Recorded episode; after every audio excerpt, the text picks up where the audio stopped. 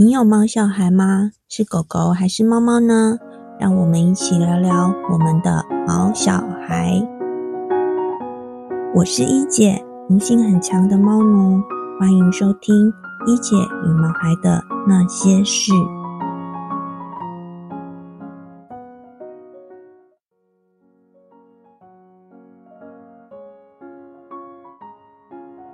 之前跟小红老师的专访中提到了中养不弃养，现在养毛小孩跟以往的观念已经很不同了。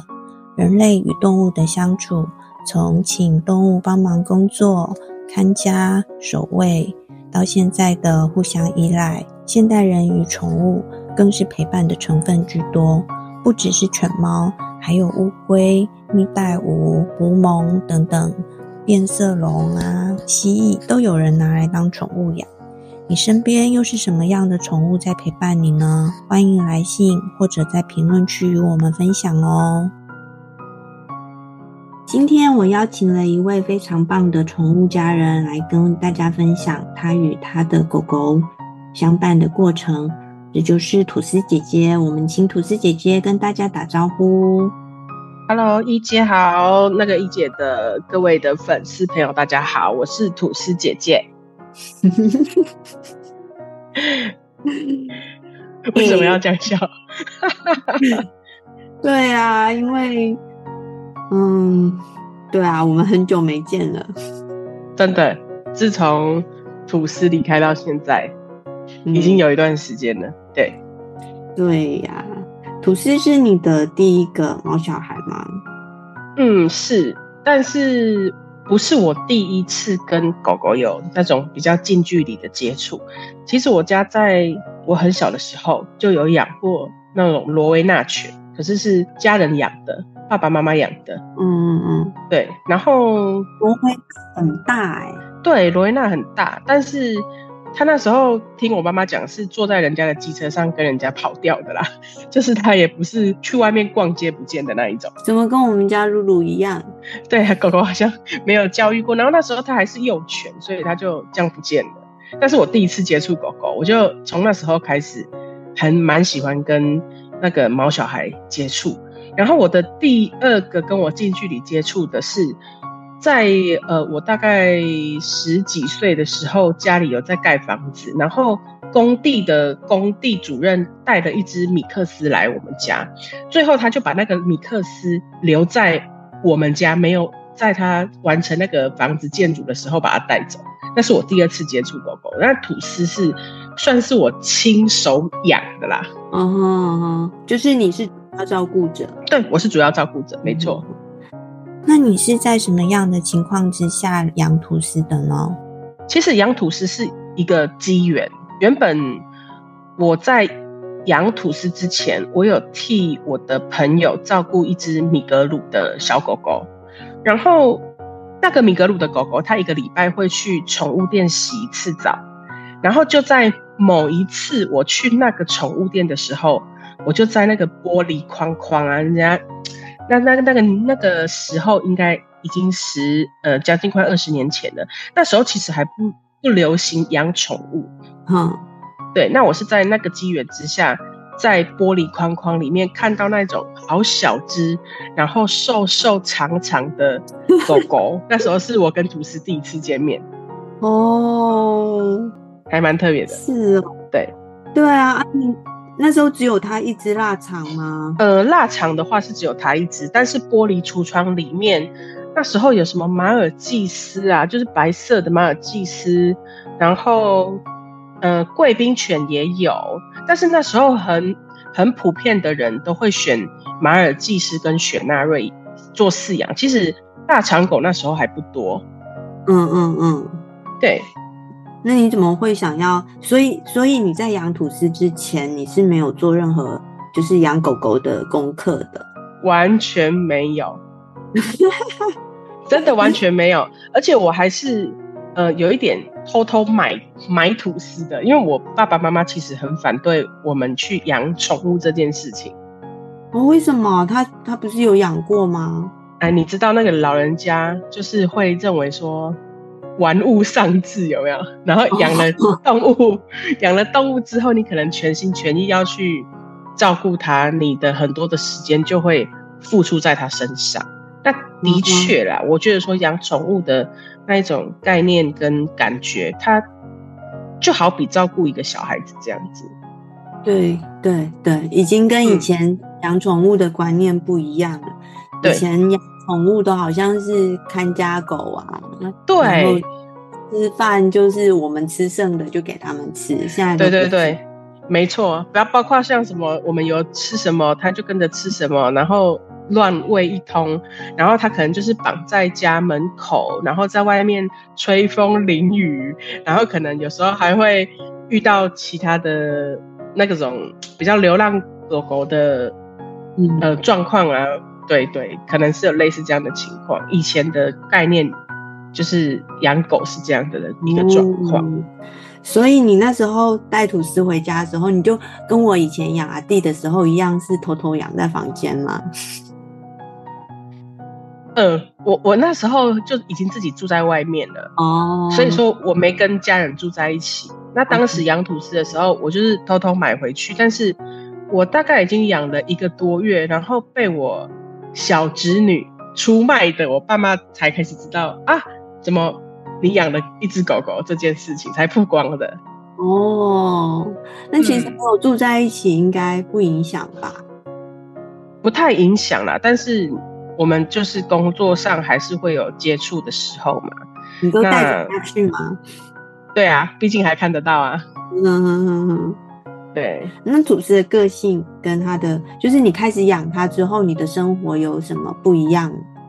蛮大的改变呢。其实我当时买吐司的时候，我觉得我在挑选这件事情上面没有做一个很完整的考量。我其实就是单纯觉得。诶，我跟他的缘分，然后我喜欢他，我就把他带回家了。但是我后来在叙述我选吐司的过程当中，其实我有朋友就问我说：“啊，你不怕买到一只生病的狗狗吗？”那我就问他说：“诶，的确，我当时没有想到这个问题，因为我买吐司的时候，吐司它是一只很慵懒的狗狗，它的个性跟一般的腊肠狗不太一样，它属于很文静。”然后很彬彬有礼的那种那种狗狗，嗯嗯，然后它的个性上就是也不会什么跳桌子啊，然后，呃，可能是有教的关系啦，什么乱大小便、咬家里面的东西，这个事情是在吐司身上比较少见的。嗯、那它几乎都在睡觉啊，它真的几乎都在睡觉。人幼犬本来就就跟跟幼猫一样，睡觉的时间很多，可是醒的时候就很会玩。那吐司也它没有。没有没有没有，他长大之后还是喜欢睡觉。他的个性其实就是那种叫怎么讲书生型的，嗯哼，嗯，然后生活习惯就是小时候有稍微教他，可能要去厕所，我们人的厕所上厕所，所以他从小到大，包括我们带他去外面的旅馆啊住啊，还是说去到朋友的家、亲戚的家，他很好玩，他竟然。会去争那个厕所的味道，然后他会去厕所门口等着，他要进去尿尿这样子。哦，哎、欸，跟我们家的弟以前一样，哎，他都会就很乖啊。对啊，就是我每次搬一个家，他就会自己找到阳台去上厕所。嗯，对，但是可能就是他，他也嗯要求我说他要遛狗。哦，他一到十岁我都没有遛过他，我那时候都不。所以阿弟也是。居家型的狗狗，对啊，他就只要看 我在哪，他就在哪。其实我觉得，像我们养到这样类型的狗狗，都会比较福气一点点，你知道吗？真的是最大的福气。对，真的就是福气一点点，你就会觉得说，嗯，没有什么太大的障碍呀、啊，然后也不用付出太多的心力这样子。嗯嗯嗯，就他们就是一个感觉上他。他就是一直看着你，就陪着你。对，他也对，你什么要求，然后他也不会去破坏东西来引起你的注意什么的。对，的确就是这样子。对啊，然后就就算从我开始遛他之后，他出去玩，他也都是上完厕所，他觉得时间到了，他就要回家了，他也不会在外停留。嗯嗯嗯嗯，我记得那时候我帮你照顾吐司的时候，他好像也是这样。对，我们因因为我记得我们就是呃，因为吐司的缘分就是碰在一起，那时候的吐司他已经有一点迈入。呃，比较老年的状况，然后偶尔会想要晒晒太阳，但是就其他的好像也还好。对啊，没有特别。对啊，他只要晒够了，他也就他就他也要回家了。对对对对，他也不会有太多的。他他是这样的个性。嗯，所以你那时候有每年都帮吐司健康检查吗？其实没有。那你怎么知道他生病的？就其实吐司他一直以来，我常常会。讲给我朋友笑，他有点算是那种贵宾狗跟身价很高的狗狗。他其实进出医院这件事情对我来讲不是太陌生，但是，呃，他第一次最大进医院是出车祸啊。嗯，对，他出过车祸，但就很幸运的是，他的命有保存下来，然后后脚两脚都有去开刀，那是他最大的进出医院的最严重的第一次的状况。那时候几岁啊？嗯，他大概一岁半左右，快两岁的时候就遇到那个大车祸了。哦，是因为你没有牵绳吗？对，啊，呃，应该说对于狗狗的那个概念不多，然后也没有想到说它会就是转个身就跟家人跑到大马路的那个方向去，就是没有留意到。结果他就跑过头了，就跑到大马路上，然后遇到一台很快速的车子就撞上。你当时不是吓坏了？吓坏啦！而且他那时候他哀嚎嘛，然后在马路上整个是不能动的，嗯、所以是把他抱起来，赶快送去兽医院，嗯、就是进行开刀。嗯，对，他是那时候很严重。哦，所以他两腿都开过刀，所以那时候就也要复健了。对，其实没有复健的。我觉得狗狗它跟一般的，应该是说动物，它的生命力是很强的。嗯、然后那时候医生跟我们聊过说，动物它的生命力跟它的活动力，只要它觉得它有一点好，嗯、它就会起来活动，跟人不不一样。人是觉得说，哎，我可能还在痛啊，我会比较羞愧那一种的，我就不敢起来走路。但是动物的部分它不会是这样子。对，那是它最大进出医院。那其实。一般来讲，我跟其他的饲主没有什么太大的不一样，就是遇到它有不舒服，可能呕吐啊，或者是脚可能风湿啊，不会走啊，对之类的，才有去做检查，医院的检查跟治疗这这件事情。但是现在哦，那种动物医院不是都会有一点什么基本的健检、抽血检验，这件事情以前我是没有去做，也不会有那个概念的。对，它还它还是以一般的狗狗为饲养的原则这样。嗯，那它真的是很特别。对，那那那个车祸，嗯，会让它害怕外出吗？嗯，不会不会，就是后遗症来讲，应该就是所谓的风湿痛啊。狗狗也有风湿痛？对，其实其实动物跟人还蛮像的，像。我们全身人有的疾病啊，心脏病啊，肾脏病啊，还有一些像什么风湿啊，还有怎么讲酸痛，其实在狗狗的身上也是都会产生。嗯，那吐司早期的时候，它就是在一场车祸造成它的那个风湿的问题比较严重。那除了风湿的问题，以腊肠狗的经验来讲，就是。它们的骨头其实是很脆弱的，对，因为它们脊椎比较长，对，然后骨头是很脆弱的，所以它在骨头上的那个呃医疗开销算还蛮大的哦。嗯，那除了这个之外，如果说去医院的话，我觉得呃每一年定期的洗牙，这是以前我会去注重的，然后还有狂犬病啊，还有什么几合一的那个注射。嗯嗯这个是每一年，对，我都会固定一定会带他去。嗯哼哼哼哼哼哼，对。那吐司他平常你都怎么跟他相处？嗯，我跟他相处的模式很简单啊，就是他记得你跟我说你会唱歌给他听。对，就是呃，我确定他很喜欢听吗？我觉得他是享受的，我真的觉得他是享受的，而且。那他会跟那首唱吗？不会不会，吐司它不是一只那一种听到垃圾车就会呜的，对对，不会，它不会。然后其实我本身很喜欢唱歌，那嗯，他小时候那时候我们很流行去 KTV，然后 KTV 也可以带宠物的时候，我就会带它去，但是它几乎都在 KTV 里面睡觉。它真的很配合哎，对，它是很乖的那一种。然后 KTV 里面有厕所，他要尿尿，他还是会进去 KTV 里面的厕所尿尿。嗯哼哼，就是很特别。嗯，嗯对啊。那那时候吐司的饮食方面呢，你有特别注意吗？也没有啊。其实他在很健康的时候，他是固定吃那个狗狗饲料的。嗯，那当然我们就是不太会喂它太多人的食物，因为以前的观念就是喂很多人的食物，狗狗可能就是会不健康，或者是会容易出一些问题啊。所以比较注重的那种什么巧克力啊、葡萄那种，我们就真的完全不会去让它触碰到。但是除此之外的肉类的东西，嗯。它就会去那个，嗯、我们会去喂食它肉类的东西。嗯，哦，饮食上也没有什么太大的挑剔。他其实主要挑剔饮食的时间，算是有一点在你接触到他后期的时间了。嗯哼，就是已经生病病的时候。嗯、对，算是已经开始生病了。嗯哼，嗯，那我记得。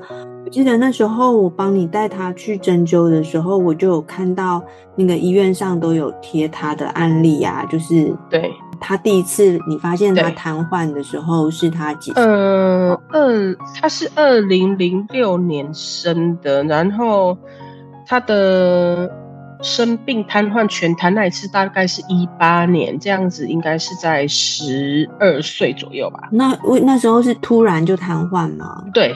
他那次瘫痪蛮临时的，就是那一天瘫痪的那一天晚上，是我家人在照顾他，然后我是在外地工作，嗯哼，然后大概是晚上的时间十二点多，他就有一点不安，然后一直走来走去。那时候他所表现出来是不安，但是不会太觉得他的脚是没有力气的，嗯哼。然后一直到早上三四点的时候，我家人又凌晨三四点，我家人又跟我联络一次，他他跟我说吐司还蛮。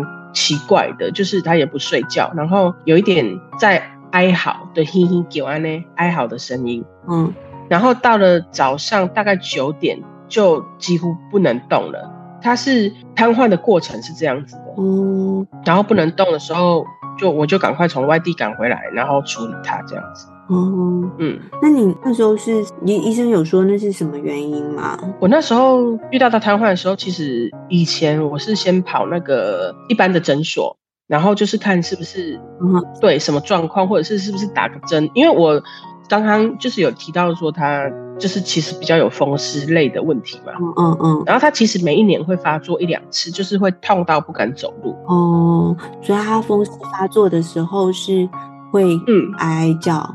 会，他会痛，然后有时候会哀哀叫，有时候就是会躲在很隐秘的椅子下面或者是桌子下面不出来，那就表示他是在疼痛不舒服。哦，对，可是我还没有把这个疼痛跟瘫痪连在一起。嗯哼哼哼哼哼。然后是一直到我就是从外地赶回来家里，带他去诊所，医生就跟我说：“哦，这是瘫痪。”嗯哼。对，那他那时候瘫痪的严重程度是只剩下尾巴会摇，他连头都抬不起来。嗯，然后四肢是全部趴着的，嗯哼，就是瘫软的那一种状况。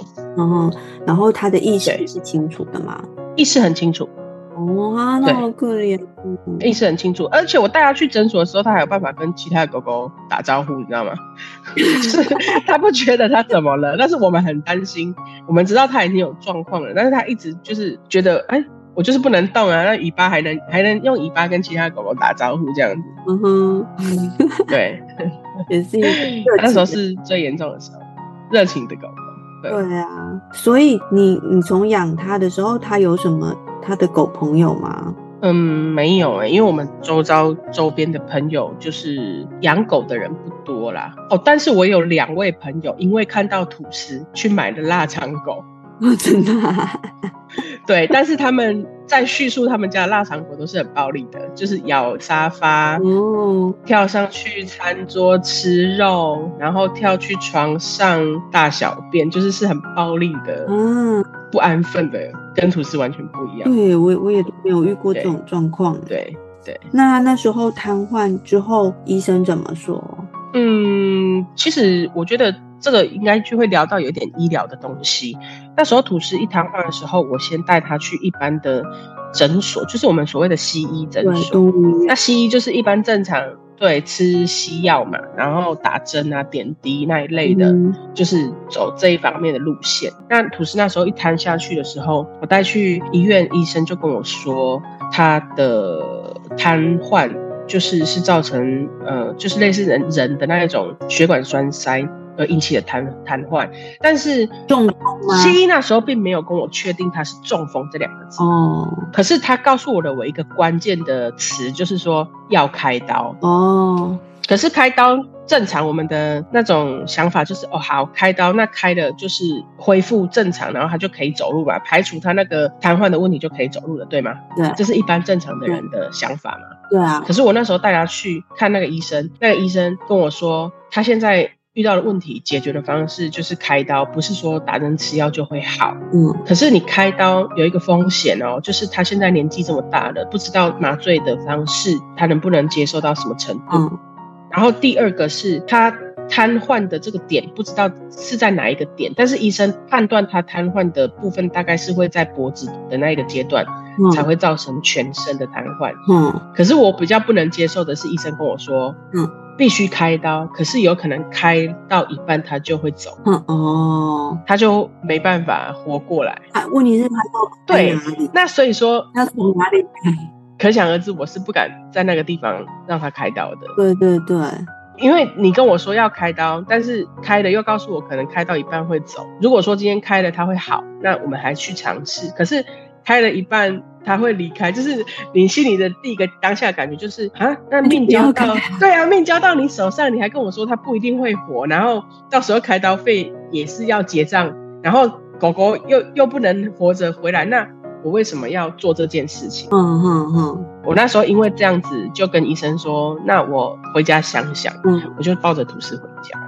啊，那医生没有先开个止痛药还是什么？他那时候瘫痪是会慢性疼痛的吗？不会，他算是没有知觉。哦，OK，那所以什么药都不用开。那他那时候可以吃饭吗？呃，他也不太吃，但是就是脖子。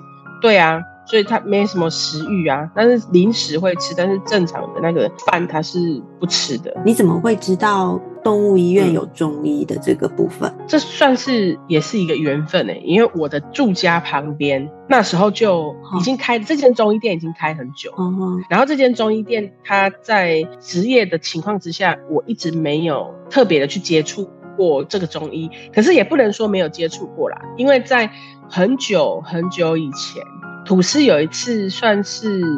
拉肚子，有一点食物中毒嘛，他就是吃到太油的东西，然后造成急性的那个拉肚子、上吐下泻。哦，然后那时候我有带去这间中医门诊去治疗，可是因为吐司他那时候初期状况还不是很严重的时候进去治疗，医生有开一点那个药物给他。可是他半夜突然又转更急性，我还是跑去一般的西医去做那一次的那个肠胃治疗，那个是我第一次知道这间中医诊所的存在。哦，对，刚刚我们有讲到，就是他在那个西医诊所中风这一次的状况，全瘫的这一次状况，就是西医的医生告诉我说，他开刀可能会开到一半就离开嘛，对，所以在我不想要在那边医治的情况之下，我把他抱回家，然后我就从我家的窗户看出去，一直在想办法的时候，就看到中医，嗯，动物医院这样子，然后我心里就想说。好，如果是像西医所说的，他是全身瘫痪，是类似像中风栓塞，嗯，那是不是跟人一样，可以透过中医调，就是其他的对中医治疗方式，可以去做这件事情？嗯、然后我就带着他想说，索性就去试试看的方式，嗯，就去了那一间中医诊所。哦，所以就遇，然后医师。对，就遇到就遇到，就是后来你也认识了徐医师，然后知道说原来中医它是有针灸这一块的医疗效果。对啊，我真的是因为你们，我才知道动物医院也有中医耶，而且我自己也很很就是惊讶有这件事情啊，不是说你很很惊讶而已，我自己其实也很惊讶，这么的神奇。对对，那其实中医的治疗过程很漫长。它是漫长之旅。对啊，其实中医就是它是治本嘛，所以它会慢慢，人家用针灸的方式，慢慢的。对，所以他整个人能做了多久，他才站起来？呃，我很积极处理吐司他全瘫的这一块。那时候徐医师帮我们做治疗的时候。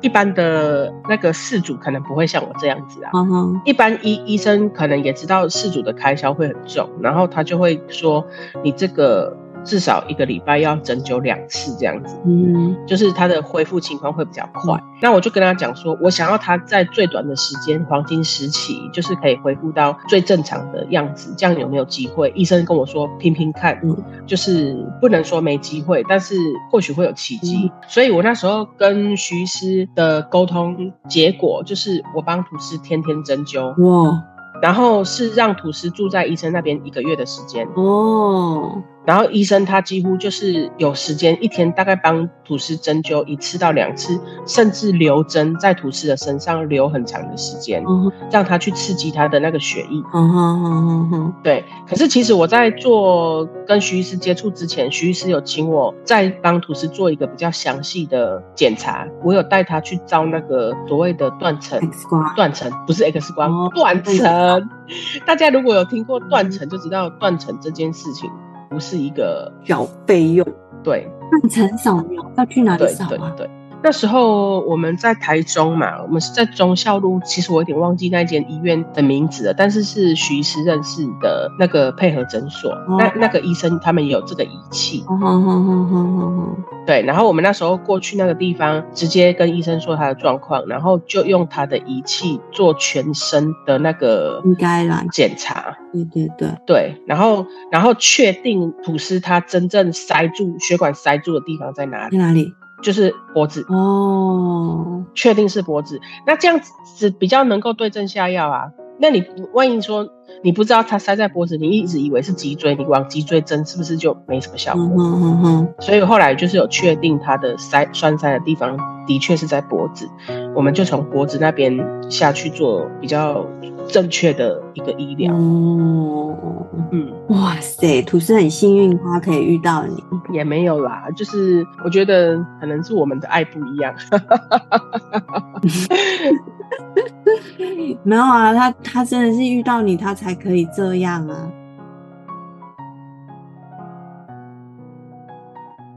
吐司很幸运的做了断层扫描，找到了病灶，对症下药。下一集我们继续聊聊他后续治疗及恢复的状况吧。感谢你收听完今天的节目。如果你喜欢我的分享，欢迎订阅、下载及分享节目给你的朋友。一姐与毛孩的那些事，我们下集见。